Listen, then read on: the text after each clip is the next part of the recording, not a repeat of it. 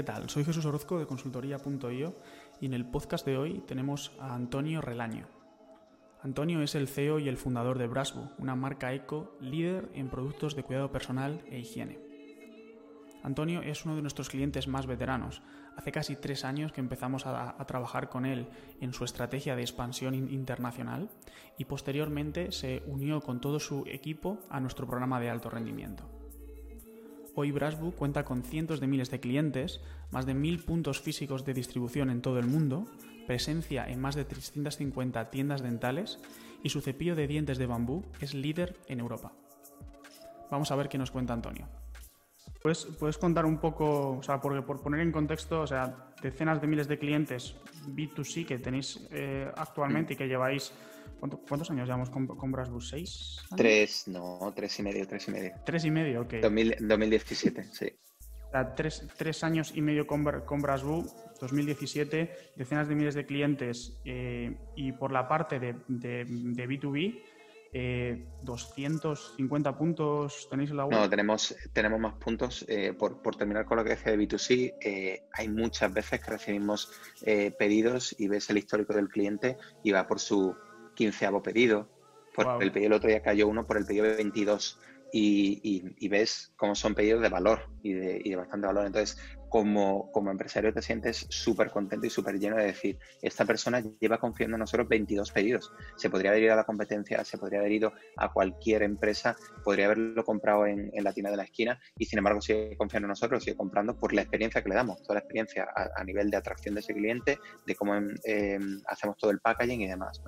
Eh, y a nivel B2B eh, tenemos como unos 600 puntos de venta eh, en toda España en directos, pero luego tenemos mayoristas. Y ahí es donde realmente viene la escala. Entonces, un mayorista eh, puede tener 100, 200, 300 puntos de venta eh, a los que llegamos. Por ejemplo, en el caso de Canarias, vamos con un distribuidor exclusivo en el que él vende a todas las tiendas. Eh, en Canarias solo son 60 tiendas, más o menos. Eh, en Baleares igual. Eh, entonces, dejamos que esas personas crezcan en el negocio, que tengan distribución exclusiva. Entonces, yo calculo que, porque al final ellos no te dicen exactamente en qué número de puntos venden, ¿no? Pero yo calculo que estaremos en torno a los 1.100, 1.200 wow. puntos de venta donde se puede adquirir producto Brasbo. Es un número bastante, bastante grande. Totalmente. Eso en España. Y luego fuera sí que estamos en Perú, donde tenemos un distribuidor exclusivo y él distribuye a las tiendas. Eh, y él es cierto que no tiene tanta penetración como tenemos nosotros, tendrá unas 50 tiendas en las que vende el producto. En El Salvador acabamos de entrar eh, a través de una red de clínicas dentales, eh, pequeñitos, son 20, 30, pero, pero bueno, es una manera de, de entrar. Y en México acabamos de, abra, de, abrir ahora a nivel online, a nivel B2C. Ostras, un montonazo, o sea, un camino, o sea, en el último año y medio que está prácticamente desde, desde cero B2B, ¿no? Porque al final el, el, el, B2B lo alimenta todo el, todo el business to customer, ¿no? Y es, y es, una bola de nieve que cada vez se hace más, más grande. Habéis crecido. Y que, y que un problema con el que hay que lidiar cuando eres una marca online es que el B2B no te ve como una, como una marca que ellos puedan vender, porque siempre tienen el miedo de que a nivel online alguien puede comprar. Entonces es muy importante la coherencia eh, al nivel de estructura de precio y la coherencia como marca. Nosotros como marca siempre decimos que se puede comprar más barato en la tienda. Y es así, tú coges cualquier producto en nuestra web y vas a una tienda y lo vas a encontrar más barato, porque nosotros le damos a ellos las facilidades para que lo vendan más barato. En una farmacia puedes comprar más barato nuestro cepillo o, nuestro disco de maquillante de lo que lo puedes comprar en la web. Y la gente pensará, está engañando a los que compran por web.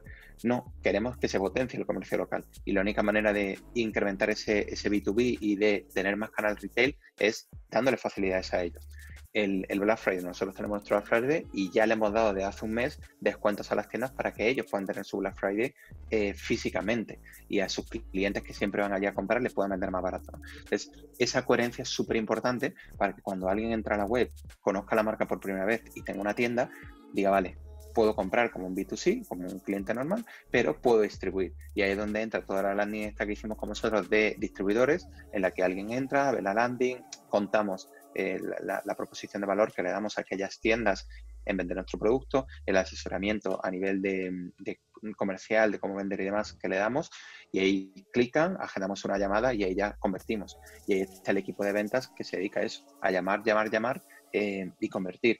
Y un mail no convierte tan fácil como, como en el B2C. En el B2C un mail puede convertir muy bien, pero en el B2B tienes que llamar, tienes que preguntar, no ahora mismo no puedo porque tengo un cliente en la tienda, entonces llama mañana, y así, ¿no? Llevarlo todo muy traqueado con un CRM en el que sepamos perfectamente cuál es el funnel, a quién hay que llamar hoy, eh, y cuando alguien cierra el pedido eh, y es una tienda, llamarlo los 3-4 días y hacer un poco lo del post-purchase en mail, eh, el post-purchase en la realidad, ¿no? Hola Juanita, ¿qué tal te ha ido el pedido? ¿Te ha llegado todo bien? ¿Te ha llegado dañado? Sabes que eh, tenemos esta promoción, que puedes hacer esto, que puedes hacer cualquier cosa. Oye, has visto que te mandé este producto extra, que tú no lo compraste, pero te lo mandé para que lo vieras. Ahí sí, pues me gusta mucho. Voy a hacer un pedido solo de eso, ¿no? Entonces, es llevar a la vida real eh, ese camino post-purchase que, que tenemos muchas veces en online. Totalmente, y al final es, está genial porque lo tenéis estandarizado y es un sistema. Y al, final sabes que tienes, desde lo que quizás nace en una parte online, ¿no? con, la, con vuestra landing para que reserven con el equipo, donde hacéis un, un recorrido a toda la marca, ¿no? Mm. Em, pero, pero al final todo lo podéis medir, ¿no? Podéis ver cuál es vuestra conversión de vuestra landing, podéis ver eh, del número de las llamadas que tenéis, cuál es, cuál es vuestra conversión, puedes de hecho diagnosticar qué es lo que pasa para que una cosa no convierta tan bien y luego también el, el seguimiento posterior, ¿no? Está, está genial. Y, em, y todas las llamadas se analizan y se, y se ve en qué punto se cae de la llamada y en qué punto conviertes de la llamada. Buenísimo. ¿Y cómo eh, trabajáis el, LTV con los clientes B2B?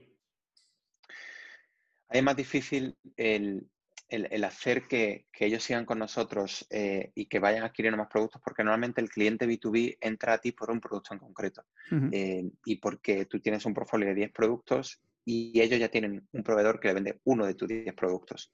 Entonces dicen, vale, quiero otro de tus productos. Entonces el reto es ese producto que ellos ya tenían con otro cliente anterior, con otro distribuidor, reemplazarlo por los nuestros. Entonces nosotros entramos con eh, los discos de maquillantes, pero ese, ese punto de venta ya tiene cepillo de dientes eh, ecológicos. Entonces tenemos que reemplazar a ese producto con el nuestro. Y mm. eso, es, o sea, 100% no es el precio, eh, en la calidad obviamente, pero es la confianza que des como marca es el que, oye, te ha llegado algo mal, mm, da igual, mañana tienes eh, tu reemplazo. Eh, tengo este problema con el cliente, mm, da igual.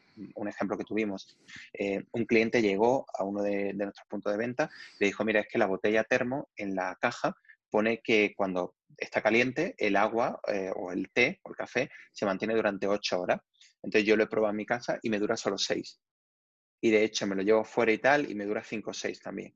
Em, como diciendo que, no era, que no era correcto, ¿no? que no llegaba a 8 horas. Entonces le dijimos directamente a la, a, la, a la, tienda que sin problema, que le mandábamos otro, le mandamos un pack de productos a ese cliente para que probara también el resto de productos y eso sin coste para la tienda. Entonces, esa tienda, al igual que nosotros tenemos que adquirir a esa tienda como cliente y que siga siendo un punto de venta nuestro, esa tienda tiene que adquirir a ese cliente final y que vuelva a esa tienda. Entonces, de ese modo, y, y si la marca apoya a la tienda, la tienda apoya al cliente, el cliente volverá.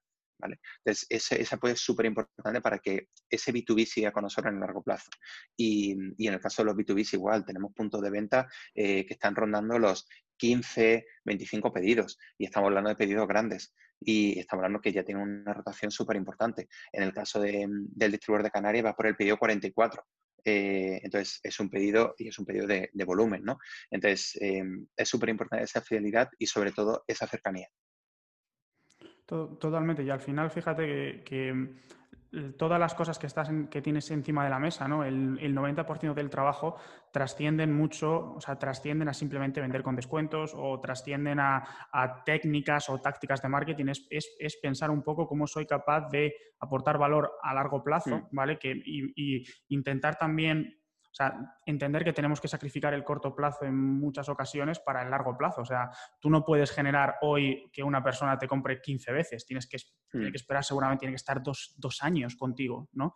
Eh, y de la misma forma que, que, con el B2B lo hacéis de esa forma, que es la forma más inteligente y la que seguramente no haga nadie, ¿no? La gente eh, o por lo menos las tendencias que nosotros vemos de tiendas que tienen bien un canal B2B o quieren trasladar B2C a B2B, eh, es mucho más relacionado con ventas, es una experiencia mucho más egoísta para la marca en vez de pensar en ellos. ¿no? Tú fíjate, te estás yendo al segundo orden de consecuencias del cliente de mi cliente. ¿Cómo recupero, cómo echo una mano a mi cliente para que recupere sus clientes? Y eso es al final lo que hace que cuando alguien ve un resultado de, ostras, tengo un LTV en, B2B brutal o un porcentaje de, recurrencia brutal. ¿Esto, ¿Esto por qué es? Bueno, pues es no solo porque tengo una buena marca, un buen producto, sino que sobre todo doy una experiencia muy buena y que la traslado a mis activos.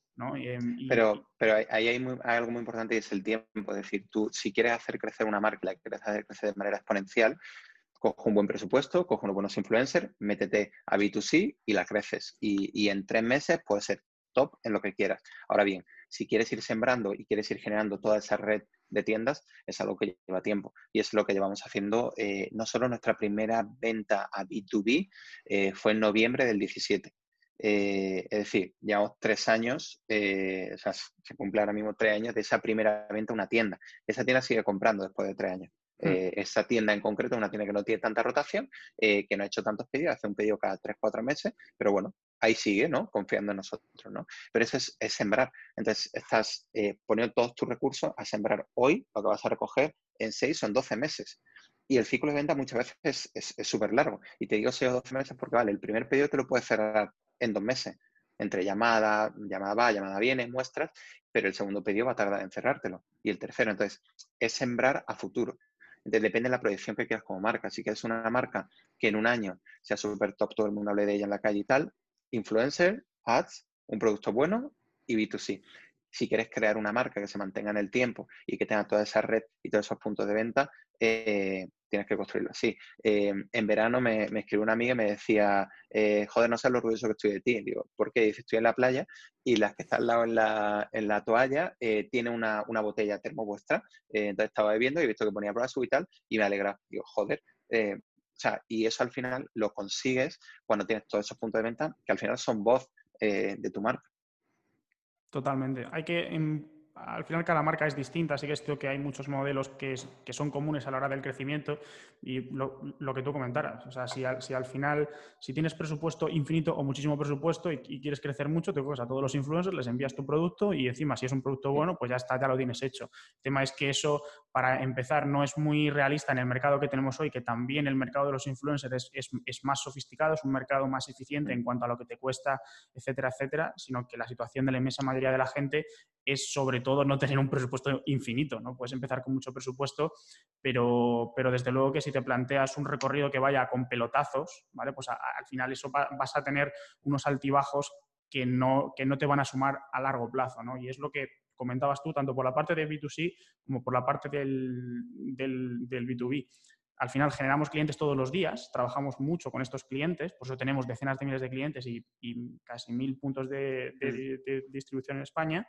Em, pero después es una semilla que, sembramos y que tarda en crecer, que esto no, no, es, no es instantáneo, ¿no? Hay, muchas veces em, que, bueno, que si no haces algo, o sea, si, haces algo que nunca has hecho, pues puedes considerar que es un pelotazo, pero tienes que entender y tienes que normalizar en tu cabeza que las emociones también son muy importantes para el, mundo empresarial, que esto pues es fruto de algo que, de, de, un contraste, de algo que tengo ahora que antes no tenía, porque esto no va a ser siempre así, no me tengo que desviar de, por supuesto, sobrevivir al corto plazo, pero tomar decisiones para el largo plazo, para, para cómo, para cómo, o sea, cómo soy capaz de que este cliente que me ha comprado 20 veces me compre 30, ¿no? Y generar más clientes de este estilo. Y te pongo un ejemplo con, la parte de distribución internacional, ¿no? Hace unos meses, eh, esta red de clínicas dentales de, El Salvador eh, quiso comprar nuestros productos. Entonces, bueno, eh, se lo mandamos y demás, un, un, pedido de varios miles de euros, pero cuando llega allí las aduanas lo paran. Las aduanas lo paran y está un tiempo en las aduanas parado por temas de, requisitos que ellos tenían que tener. Entonces no lo tienen y cuando ya terminan de resolver todo le dicen que tienen que pagar 700 dólares eh, en las aduanas.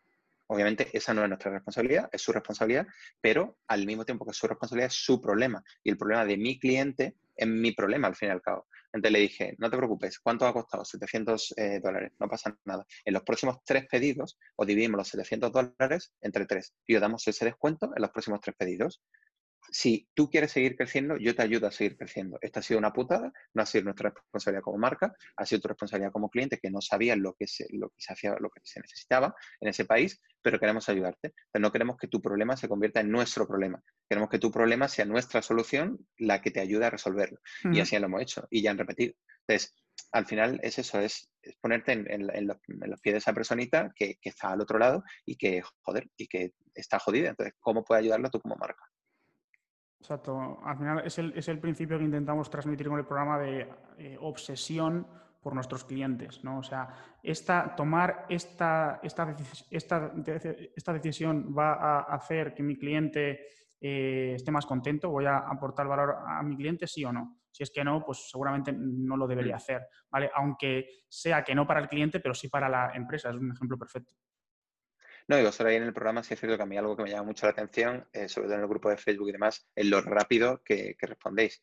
Entonces, al inicio, eh, pues oye, respondí súper rápido y tal, pero es que ahora ya nos da tiempo a que alguno de los que están en el, grupo responde antes que vosotros. Eh, pero no porque tardé en responder, sino porque ya esa comunidad que se ha creado se ayuda mucho entre, entre marcas. Y eso también me parece súper bonito. Sí, yo es algo que estoy, o sea, yo sabía que la forma de gestionar algo a escala era, era a través de una comunidad de este estilo. Y al final eh, a mí me ha sorprendido muy gratamente porque yo sabía, digo, bueno, según pase el tiempo vamos a tener más empresarios, empresarios que, no son principiantes, que tienen eh, muchas cosas encima de la mesa como las que tienes tú y que al final si, yo, si somos capaces de, meter a muchos empresarios en un mismo sitio y exponerles a este entorno, y todos estamos en e-commerce, cada uno con sus cosas, pero todos mm. estamos en e-commerce, cuanto más tiempo pase y más empresarios tenga, el programa va a ser mejor por defecto. O sea, está diseñado para que sea mejor por defecto. Y sí que nosotros contestamos, o todo el equipo de consultores, en, 24 horas, pero, pero, a mí me parece muy bonito, primero, que cuando yo entro, seguramente ha contestado ya un consultor y antes del consultor has entrado tú o ha entrado un empresario para dar un input concreto y de muchísima calidad a cualquier duda que se, que se produce. ¿no? Y al final, em, ahora mismo estamos en un momento que tenemos eh, la última vez que lo mire creo que tenemos 130 miembros, una cosa así, mm. y son pues, empresarios, fundadores, directivos de esas empresas y, y, están en un camino que han pasado ya muchos retos, ¿no? que todos han pasado escala baja, están todos en escala media, escala alta que sus retos ya no son, oye, ¿cómo consigo mis primeras ventas? Sus, sus retos son, oye, es que me están comprando en, en, Australia y les estoy viendo desde España y no sé eh, cómo gestionar eh, las cosas. Cómo puede escalar y cómo le puede ayudar a, que, a, que, le dé el mismo valor que le doy en España a un, a un cliente de Australia. Em, y algo súper importante es que siempre se dice lo de aprender de los errores. Eh, y obviamente uno puede aprender sus propios errores, pero si, si generamos esa comunidad y aprendemos de los errores del resto y el resto aprende de nuestros errores, el valor que se aporta es mucho mayor. y eso es lo que sí que estés consiguiendo y, y que a mí me sorprende muy gratamente por eso porque, o sea, pones alguna pregunta y, te responden súper rápido.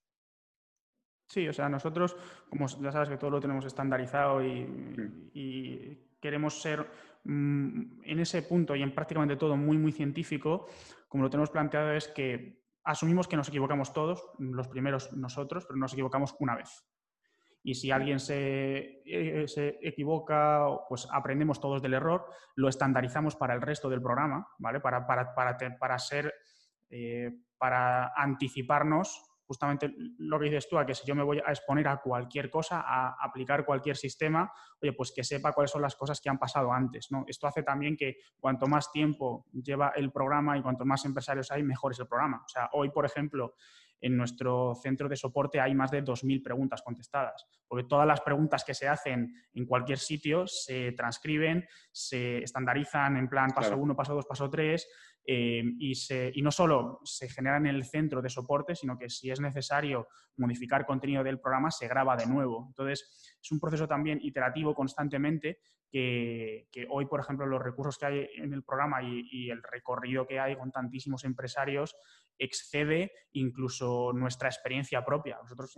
Empezamos esto con, con, varios kilómetros, pero hemos metido muchas, muchas, muchas, muchas tiendas que, tienen también un, recorrido muy alto y que con, cada una con unos retos les hemos echado una mano para superar esos retos y estandarizarlo al, resto del programa. O sea, al final, eh, entre todos hacemos un programa mejor y el, feedback también, el que pedimos a nuestros clientes, el que vosotros pedís a, a, vuestros clientes os hace mejorar.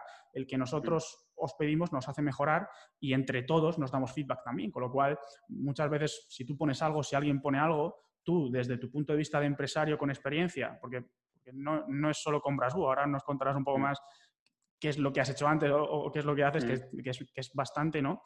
Desde tu punto de vista, puedes, puedes eh, aportar muchísimo valor, al menos el mismo valor que puede aportar pues, Nacho, por ejemplo, con su experiencia en tráfico de pago, o Emma con, su, con su, experiencia en operaciones, por ejemplo. que... y algo también que, creo que, ayuda y que por la pandemia no podemos hacer, que es el, juntarnos, tomar un café y hablar entre todos de cómo se están haciendo las cosas, es algo que ese foro eh, te ayuda a tener. Eh, y de un vistazo ves, eh, joder, yo este problema no lo tenía, pero la solución que le está implementando yo la quiero implementar en el mío. No porque tenga ese problema, sino porque me evito tener ese problema. Y eso es súper grande porque tú empiezas a trabajar y tú tienes una marca y tú vas creciendo la marca y tú tienes una guía y tienes un camino em, y, vas con esa guía y con ese camino, pero, pero no sabes qué hay, o sea, muchas veces vamos eh, mirando solo lo nuestro y no sabes qué más alternativas se puede hacer, ¿no? ¿Qué, qué hay alrededor? Entonces, el tener cercanos a todos este, eh, empresarios que tienen sus propias marcas, que, cometen sus errores y que tienen sus aciertos, y aquí se comparten tanto errores como aciertos, eh, te hace ver que hay otra forma de hacer las cosas y, te ayuda a implementar eh, otro tipo de proceso en, tu propio negocio. Y eso ayuda al crecimiento. Entonces, no te cierras solo a lo que siempre has estado haciendo o a lo que, oye, pues yo creo que está la guía, sino que vas a tener unos inputs cada vez mejores y va mejorando el proceso, tal cual. Totalmente. Y yo creo, vamos, yo ahora estoy muy orgulloso porque el camino hasta aquí, en los últimos, el último año y medio, dos, años, ha sido complicado porque tomamos la decisión en un principio de no eh, meter principiantes. No por nada, sino porque, porque entendemos que principiantes son todos. Mm. es, todo el mundo, ¿no? Entonces, ¿cómo hacemos una comunidad que sea privada, que tenga de muchísima calidad y que, y que, bueno, y que realmente el valor que se aporte sea muy superior al que puedas buscar en Google, ¿sabes? Porque si lo puedes solucionar en Google, seguramente, pues, toda, si, si, tus problemas los puedes solucionar en Google, seguramente no sea el momento que te unas al programa, ¿vale? Es en el, es en el punto, en el reto de escala baja a escala media, donde Google y donde el resto de los recursos que tienes en el mercado eh, pues no llegan. ¿no? Entonces, ese sacrificio que nosotros hemos hecho a corto plazo de concentrarnos mucho en un perfil de cliente muy, muy específico, en un empresario que tiene una gran marca, tiene una, que tiene un, buen producto que ya está vendiendo y que tiene retos a escala, cómo empujamos eso, es lo que, es lo que hoy cuando entras pues puedes conseguir eso, porque de otra forma, o sea, de, otra forma no sería tan bueno y no, y no tendríamos un caldo de cultivo en el que tú puedes lanzar una pregunta y que, que un empresario que, o sea, tenemos tiendas, hay un par de tiendas que ya han tocado el millón, un millón de dólares y otra un millón de euros al mes, ya están mm. en, ese, en ese punto, en escala alta, vendiendo en 20, 30 países, business to customer, construyendo grandes equipos.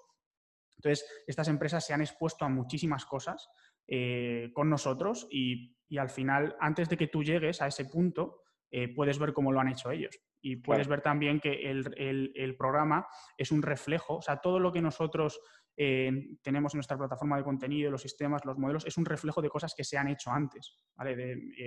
hemos tenido que diseñar un módulo, por ejemplo, para las empresas que están construyendo equipos. De hecho, creo que tú has utilizado este módulo también y porque es uno de los retos. Es que a escala eh, un reto va a ser que si, si, tienes muchos clientes tienes que tener un equipo de soporte y tienes que tener unas operaciones logísticas muy medidas y seguramente tengas que contratar en algún momento a alguien que gestione al resto del equipo porque tú como, como CEO tengas que estar en, otro tipo de cosas. ¿no? Entonces, em, yo, yo estoy muy contento de que aunque hayamos ido quizás más despacio de lo que podríamos haber ido en un principio, porque si, si hubiéramos dicho vamos a ir a todo el mundo, pues nos, nos Pero entonces no, tendrías, no tendrías la, plataforma que hay a día de hoy, que yo, que yo la defino eh, como una plataforma honesta, eh, de calidad y cercana. Es decir, tú te puedes ir a Google a resolver un montón de, eh, de, preguntas, pero ni vas a tener una respuesta cercana, ni vas a tener por seguro una respuesta honesta.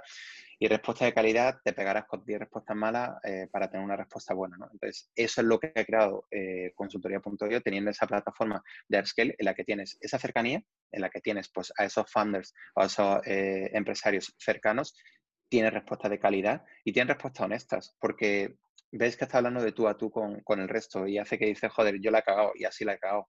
Entonces, quiero evitar que la cagues y la forma de evitar lo que la cagues es, oye, yo te doy mi experiencia y tú ya actúas en consecuencia, ¿no? Y eso es súper importante. Totalmente. Y al final, nosotros hemos visto también algo que intuitivamente no era no nos parecía que era de esa forma, porque lo que nos parecía intuitivo era que como los empresarios de lo que, de lo que sobre todo saben es de su marca, de su audiencia, de su producto, pues la idea inicial, inicial hace años era, ostras, tú quédate con eso y nosotros te gestionamos el resto. Y pensábamos que era mm. mejor. O sea, pensamos que un asesoramiento privado era mejor y lo que nos hemos dado cuenta es que hay que pasar de un asesoramiento privado a, a un asesoramiento personalizado ¿no? y, y, diseñar activos para que, para que te habiliten a ser independiente, ¿no? a los fundadores, a los equipos de los fundadores, una, una, plataforma también y un sitio donde podáis exponer a vuestro equipo, porque e-commerce tiene muchas cosas y encima se mueve muy, muy rápido. Y no solo eso, sino que también, sino también daros a través de la comunidad privada, a través de las sesiones de consultoría, pues que puedas preguntar tu caso, lo que tengas encima de la mesa. Mm. Y mm, Sí, totalmente. O sea, yo estoy, estoy muy contento. Esperamos también que mm, el año que viene mm, dar un, gran salto más en todo el mundo, ¿vale? porque ahora tenemos, tenemos clientes fuera de España también, pero que han venido sin buscarlos.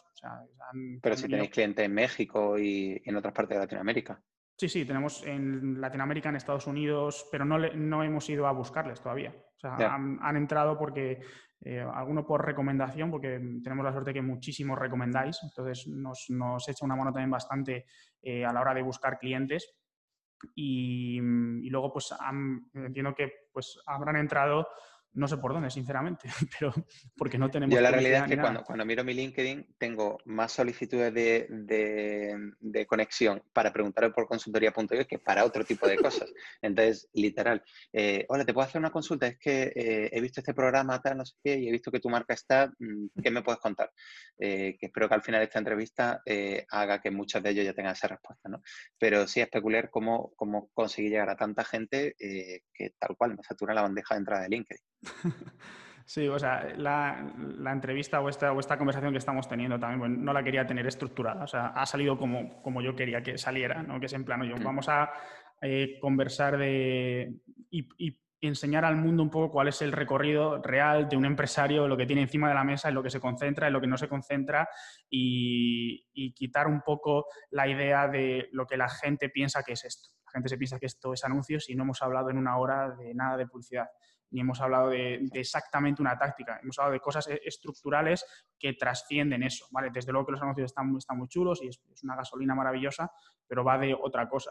Y, mm, si no tienes el coche, eh, por mucha gasolina que tengas, no consigues moverte de no vender nada a vender un millón.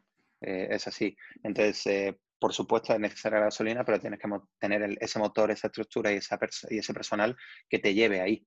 Em, y hay gasolina y gasolina. Entonces, una de las gasolinas es esa confianza que va a generar en tus clientes, otra gasolina son los influencers, otra gasolina es el pay media. Entonces, tienes que ver qué gasolina le mete en qué momento. Sí, sobre todo en el momento que estamos ahora mismo, que al final o sea, el, tráfico de pago es cada vez más caro, funciona como una subasta. Entonces, nosotros enseñamos también cómo, cómo, tener los anuncios perfectos y cómo realmente poder escalar por ahí, pero eso que es lo más fácil. Entonces, em, o por lo menos nosotros vemos que comparado con el resto, con el resto de cosas, que lo que tienes que, concentrarte realmente para, para, poder crecer hoy es, es, lo más fácil. Entonces, sí, totalmente. Mm. No, la verdad que el ejemplo de la gasolina y, de, y del coche es, muy, muy cierto y que nosotros lo hemos hecho. Muchas veces hemos pensado que solo los ads eh, son la única fuente de, crecimiento y, para nada. Porque al final no depende de ti, depende de un algoritmo eh, y depende de que ese algoritmo muestre tu anuncio a X cliente. Entonces lo que tienes es que aquellos clientes que vas consiguiendo generar esa lealtad y esa fidelidad para que lo que hablamos antes, ese cliente que en B2B tiene, va por el pedido veintitantos o ese cliente que en B2C te hace 15 pedidos y sigue eh, amando el producto. Entonces, justo, justo lo que has dicho es, es lo que intentamos y yo intento personalmente empujar mucho, que es dar a entender que hay cosas que podemos controlar y hay cosas que no, y nos tenemos que concentrar en lo que podemos controlar. ¿Qué podemos controlar? Nuestra experiencia de cliente, lo que pasa en nuestra página web, eh, nuestro producto, nuestra marca, cómo, transmitimos todo eso, lo podemos controlar al 100%. Nadie va a llegar y, te va a decir, Antonio, es que no puedes transmitir esto de esta forma. No. Sin embargo, el resto de los activos que tenemos a nuestra disposición, el email, los anuncios, influencers, las redes sociales, las redes sociales, hace años Instagram dijo, el contenido se acabó. Aquí o pagas mm. o no llegas a, a nadie. Y esto es algo que no puedes controlar. Google, con el tema del SEO, lo mismo. Antes tú ponías palabras clave y automáticamente pum, ranqueabas. Ahora no funciona así. Ahora Google mira de forma mucho más, digamos, detallada qué es lo que pasa con tu marca, qué es lo que pasa alrededor de tu producto. ¿No? Eh, una de las cosas que, mira literalmente es tu tasa de conversión. Entonces, ¿cómo trabajas la tasa de conversión para rankear en SEO? ¿no? Entonces, a lo que voy es que hay, cosas que podemos controlar y hay cosas que no. Pero mientras las cosas que no podemos controlar del todo nos sumen, oye, pues vamos a calibrarlas para ver en, qué medida, en vez de que yo pague a Facebook, que Facebook me pague a mí. Lo mismo con Google, lo mismo con influencers, lo mismo con, con el resto del contenido, ¿no? Entonces, al final yo creo que vosotros y la inmensa mayoría de las marcas lo que están haciendo ahora y el, y el punto de inflexión que están teniendo es poner enfoque en lo que, en lo que parece, digamos, de sentido común que hay que tener enfoque en, oye, una marca que, que transmita, que trascienda el producto, pero que se materialice en un producto y después cuidar muchísimo la experiencia, cuidar mucho al cliente, ¿vale? Cosa que, pues, con, que digamos, con el e-commerce que nos intentan posicionar ahora relacionado con dropshipping y tal, no se cumple ninguna de esas cosas. ¿no? al final, eh, si vemos eh, históricamente cómo, cómo, las pequeñas tiendas de barrio, las pequeñas tiendas de pueblo eh, vendían y, tenían de todo, o sea, el, Amazon de hace 100 años era la típica mercería de, pueblo. ¿no? Esa mercería de pueblo tú entrabas queriendo comprar una olla porque se te había estropeado y acabas comprando la olla, la vajilla y te llevaba eh, el cepillo porque el cepillo que te habían traído para barrer era nuevo y era la leche, ¿no? Entonces, esa persona que, a la que te enfrentabas cuando llegabas a la tienda eh, te transmitía una confianza y te transmitía un amor por el producto, que es lo que las marcas tienen que hacer ahora con los canales actuales. Pero, pero al final lo que tenemos que transmitir es esa cercanía y que hagamos que la marca nos está hablando y nos está hablando a nosotros directamente. Y eso es lo que hace que al final acabemos convirtiendo, porque te sientes cómodo, te sientes que te aporta valor y, al final recibes el producto, obviamente. Pero, joder, es muy difícil ganar el dinero y, darle un dinero a una marca, ¿no? Y, comprar un producto. Entonces, quieres estar tú como consumidor suficientemente satisfecho de que lo está haciendo. Y para eso la marca tiene que ser súper cercana, tiene que estar ahí para todo lo que necesite y tiene que sentirlo como si, fuera tu hermano, tu amigo, tu primo que te está regalando algo. Totalmente. Y al final son cosas que, yo creo que, bueno, que cuando, que cuando las cuentas después tienen todo el sentido, pero cuando empiezas con un negocio, ahora mismo esas cosas no están presentes. ¿no? Tú quizás sí que las tengas más presentes porque tu, experiencia previa, ¿no? Eh, que de hecho cuéntanos un poco, porque tú fuiste de los primeros que en España empezó el tema de impresión 3D.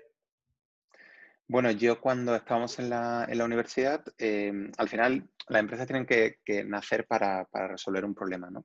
Em, y cuando, cuando yo estaba en la universidad y quería montar mi propia impresora 3D, eh, me di cuenta de un gran problema y era uno no sabía qué piezas había que, comprar para hacer una impresora 3D y luego teníamos algo tan tonto como que los tornillos en Europa eh, tienen una forma y en Estados Unidos tienen otra. Y la, allí es una rosca y aquí es otra. Es claro, cuando tú leías blogs y demás y decía, esta persona se está montando una impresora 3D en Estados Unidos, tú no podrías comprar los mismos tornillos, eh, la misma rosca, todo.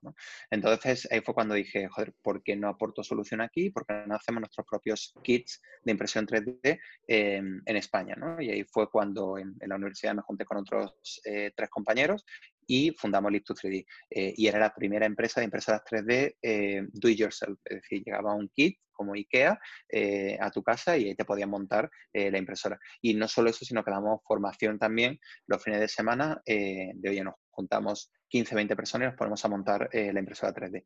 Em, y, es cierto que ahí fuimos los primeros y, es por eso, porque entendíamos el problema que había en esa comunidad, una comunidad muy de nicho, em, y lo intentamos resolver de esta manera y lo resolvimos bastante bien. O sea, al cabo de los dos años em, acabamos siendo comprados por otro, por otro competidor, que ellos no tenían impresoras domésticas, tenían impresoras industriales.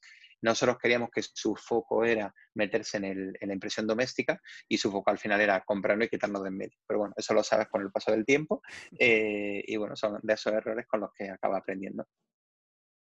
Totalmente, y al final es justo uno de los puntos de inflexión que se encuentra la gente cuando pasa el tiempo, ¿no? De, oye, eh, una cosa es uno de los errores que, yo veo que se repite mucho es intentar convencer a un mercado de algo en vez de escucharle. Justo lo que tú mm. hiciste y, lo que luego te has llevado pues, al resto de, tus empresas y al resto de tus proyectos. Al final, por ejemplo, mm. algo, algo que, tiene mucha relación, cuando empezamos con Brushwood, nadie conocía lo que era un cepillo de dientes ecológico. Nadie. O sea, la gente no sabía que existía una alternativa, que era un cepillo de diente ecológico. Y al inicio, nuestro, nuestro primer ad en, Facebook era un cepillo con una foto hecha con mi móvil eh, diciendo, oye, ¿sabías que hay una alternativa? Y, eso triunfaba.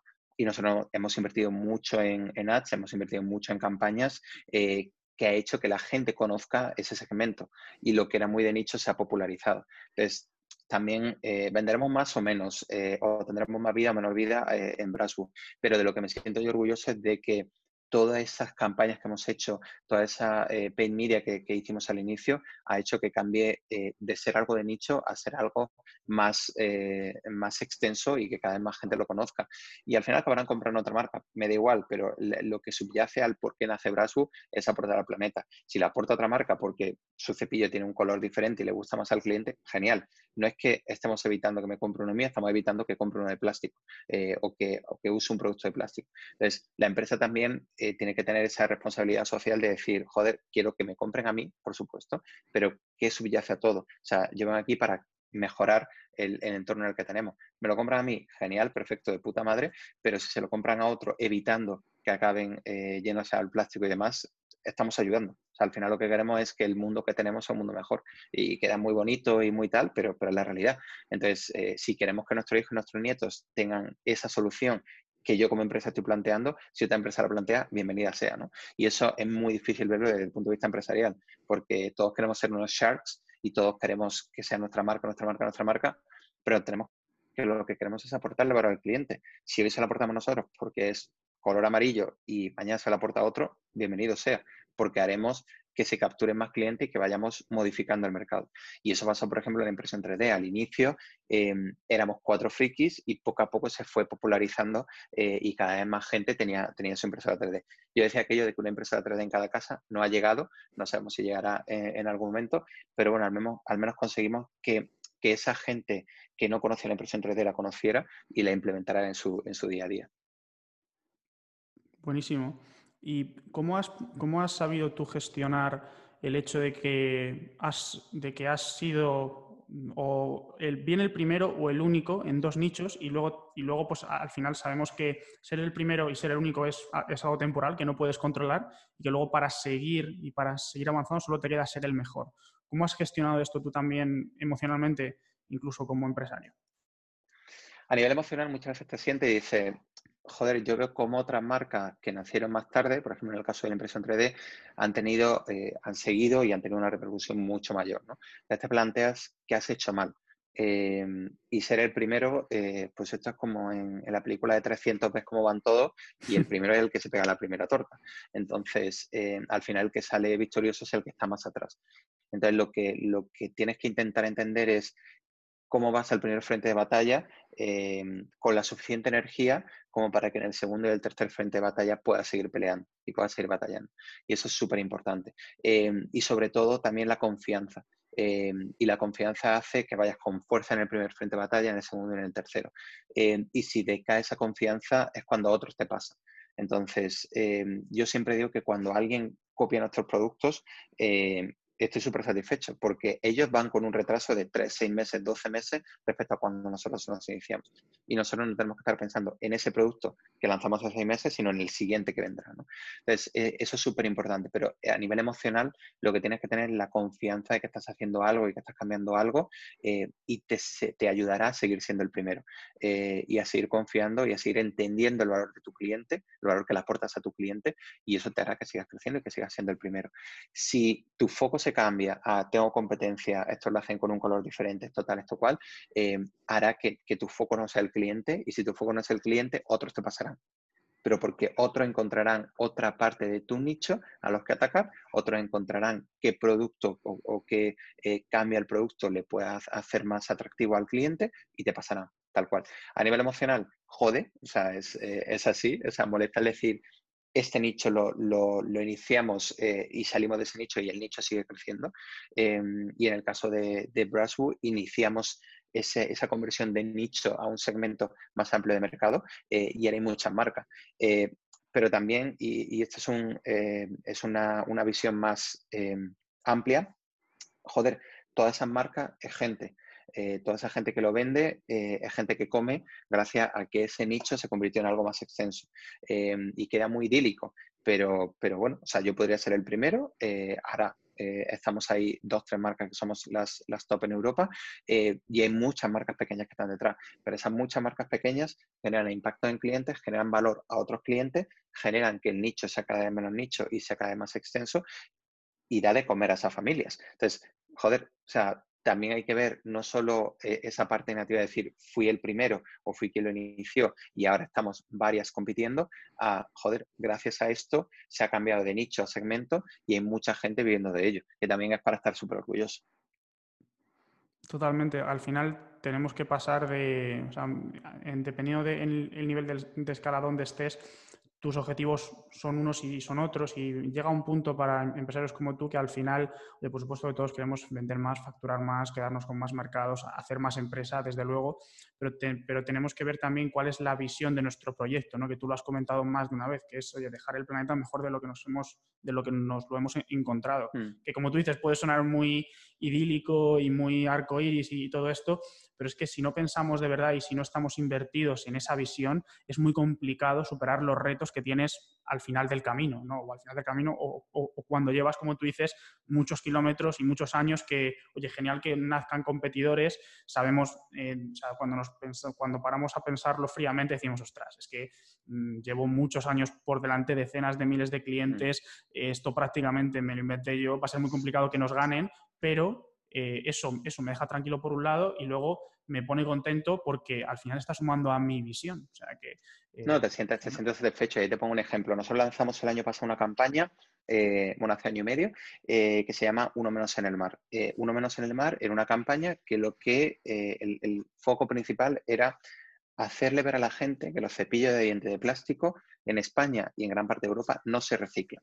Y tú dirás, joder, es plástico, yo lo he hecho al contenedor amarillo, ahí ponen bases, es plástico, se acabará reciclando. No, los cepillos de diente de plástico están hechos de varios tipos de plástico y no lo puedes triturar y separarlo adecuadamente para reciclar. Entonces, claro, nosotros lanzamos esa campaña de concienciación y a los seis meses otra marca lanzó una campaña muy parecida que se llamaba Por uno menos en el mar. Entonces, te jode y dices, vale, pero bueno, al final te sientes satisfecho de que, bueno, estamos creando esa conciencia. Y en esa campaña, em, aunque puede parecer, ah, bueno, creas conciencia, creas más clientes, le das valor al cliente, esa campaña tiene un coste y tiene un coste muy grande porque nosotros lo que hacemos es, oye, tú vas a uno de nuestros puntos de venta, das tu cepillo de dientes de plástico y nosotros te damos un 20% de descuento en toda nuestra gama de productos. Podría llevarte un cepillo, podría llevarte dos o podría llevarte mm, bastoncillos, pajitas, lo que quisieras, ¿no? Y te damos ese 20% de descuento. Ahí ya tienes un esfuerzo económico como marca en decir, oye, eh, te, doy un descuento para que tú te cambies y, veas que no tiene nada de malo pasarte a los productos eh, alternativos al plástico.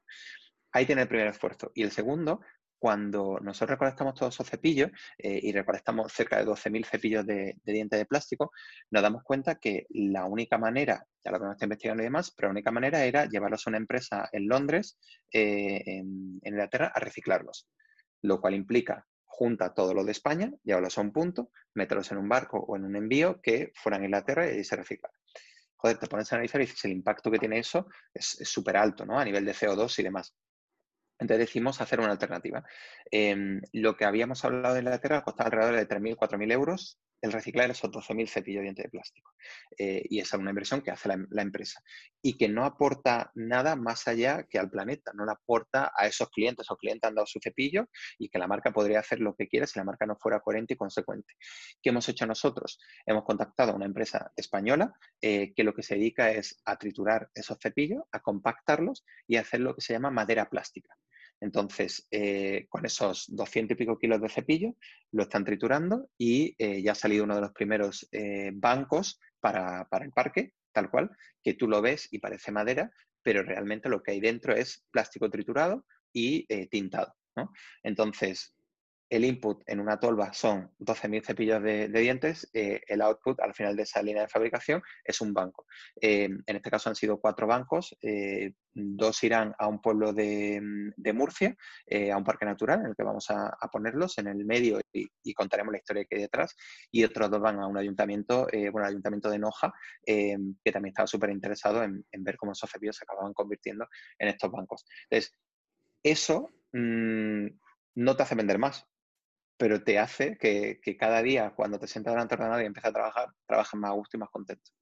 Y eso para mí, a mí me llena, aunque haya otras marcas que te pasen eh, y aunque haya otras marcas que tengan otra estrategia totalmente diferente. Buenísimo. De hecho, vamos, creo que la gente que vea esta conversación le van a dar ganas de, en el caso de que tengan un cepillo de dientes que no sea Tebrasbu, vayan a Brasbu solo por lo que lo estás contando. De hecho, te voy a mandar eh, cuando editemos todo esto, te lo voy a recortar por si lo quieres compartir por algún lado, pues está, está muy bien explicado. Y, me parece, fíjate, me está pareciendo muy curioso porque de todas las entrevistas que hemos hecho, cuando preguntamos sobre vuestra marca, sobre vuestro producto, que mm. contéis mucho más, vemos que, ostras, que desde luego que vuestros activos, yo que os conozco o el equipo que os conoce, vemos que se respira lo que realmente sois, pero me parece que incluso tendría que hacer un, un empujón mucho más a las tiendas del programa y exponer a los fundadores de esta forma aún más a vuestros clientes, porque creo que es una cosa que, en, muy, poco tiempo comunicas mucho y, va más allá de, pues eso, de, cualquier táctica o de, o de, cualquier cosa más o menos estándar que la gente pueda entender. Sí. Pero al final, o sea, se generan esas sensaciones en, tu cliente a través de la emoción y, la emoción la tienes que transmitir y se la siente. Y si no, eh, cerraría el ordenador y era un hipócrita y, y hace lo totalmente contrario.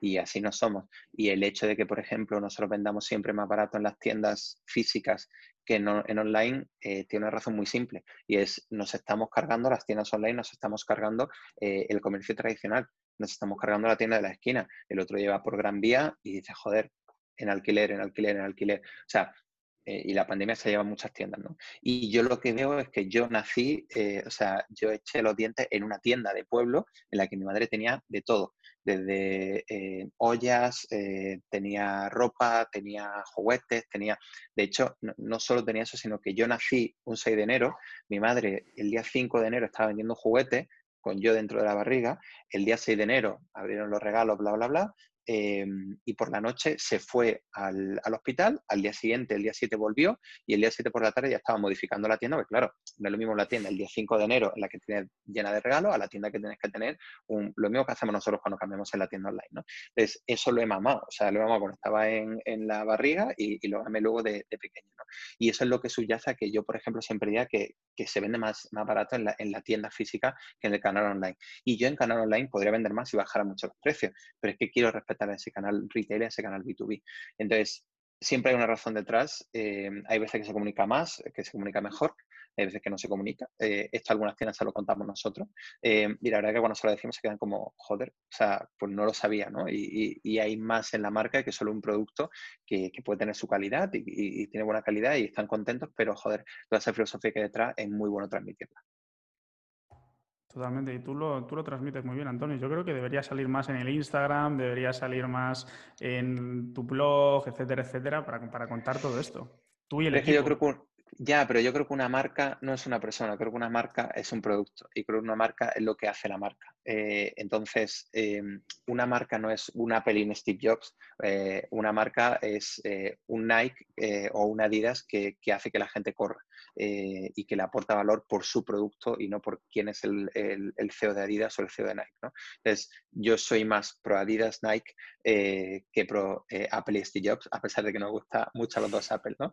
Entonces, mm, en mi forma, en mi forma de ser, que bueno, que poco a poco el equipo de, marketing y de comunicación me insiste mucho en que acabe saliendo más. Eh, y bueno, supongo que me tendrán que ver los clientes más venudos en, las redes. Yo, creo que te convenceremos, por lo menos para algo. Porque, porque, lo transmites muy bien y al final nace de tu personalidad, ¿no? La marca es, es, es pero al final nace de un fundador y de unas de, de lo que tú, de, tus, de lo que tus valores y tus principios entienden como que es algo correcto. Hmm. Y, definiendo esa, estrella polar, ¿no? Eso, eh, el dejar el planeta mejor es lo que ha hecho que, salga la marca, que salga el producto y, la marca no sale de por sí, sale por algo, ¿no? Entonces, yo creo que esa conexión sería súper valiosa y, vamos, para que lo, para que lo veas, ¿sabes? Para, para eh, hay, hay, muchas marcas, por ejemplo, que como lo hacen es de una forma muy sencilla, es que es, que es con, con, el, teléfono se hacen un vídeo selfie y cuentan un poco prácticamente lo mismo que, que, tenéis igual en las páginas de, de eh, sobre nosotros. de quiénes somos, sí. contar eso yo creo que son, son, es lo que nosotros llamamos eh, drivers para la tasa de conversión que no tienen que ver con modificaciones técnicas, que tienen que mm. ver con, poner una cara, eh, con, dar confianza, con, con, explicar de tú a tú, como tú comentabas antes, como hacéis vuestro email marketing, es, con, es, con, una voz, ¿no? Es, sí que puede que hable Brasbu o hable una persona del, equipo a mm. través de la marca, pero mm, pero es, una cosa que yo, creo que os, puede sumar bastante, sobre todo viendo que yo, que os conozco desde que la fundaste prácticamente eh, y tengo cepillos de Brasbu y en casa tenemos todos cepillos de Brasbu, mm, hay cosas que, no conocía, ¿no? Y, si, mm. nosotros que estamos tan expuestos a cosas que no conocíamos, no me puedo imaginar ya no solo tus decenas de miles de clientes, sino también pues la gente que, os conoce en menor medida, ¿no? que quizás os sigue en Instagram o que os conoce porque os ha visto en, una clínica Vitalden o ha visto en otro sitio, em, yo creo que puede ser muy valioso. Míralo, míralo. Bueno, seguiré, ese consejo y, tendré que salir más en las stories de Instagram.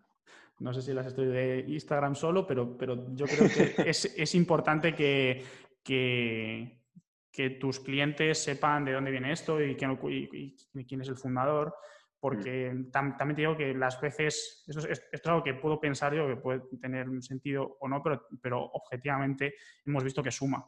Y, al final, por eso muchas de las marcas que funcionan muy, muy bien eh, eh, tienen una cara detrás. Las marcas que vemos que, por ejemplo, funcionan como una marca de un influencer en vez de como una marca eh, tradicional, vemos muchas señales de que funciona mejor. Pero bueno, sí.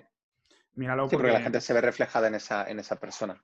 Claro, están invertidas en esa persona, que no es, no, yo no creo que tengáis que hacer un cambio, pero simplemente enseñarlo. Oye, este es nuestro fundador. Y, mm. os va a contar una historia, ¿sabes? Porque al final se vende con, historias reales y, conectando puntos hacia atrás, ¿no? También. Bueno, me, me has convencido, me has convencido. no pretendía convencerte, pero sí persuadirte está genial.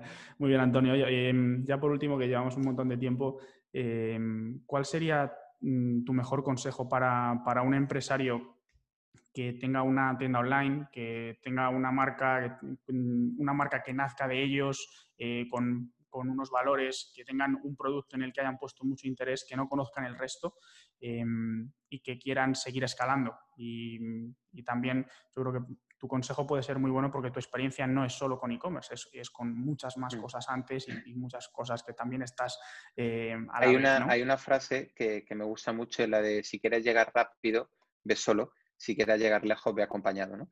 Em, y, eso es lo que al final crea una marca, crea ese acompañamiento de tu equipo, que esté eh, contento con, tu liderazgo, crea ese acompañamiento de tus clientes, que están contentos con el valor que le aportas, em, y, crea ese ecosistema que está eh, en consonancia con la marca.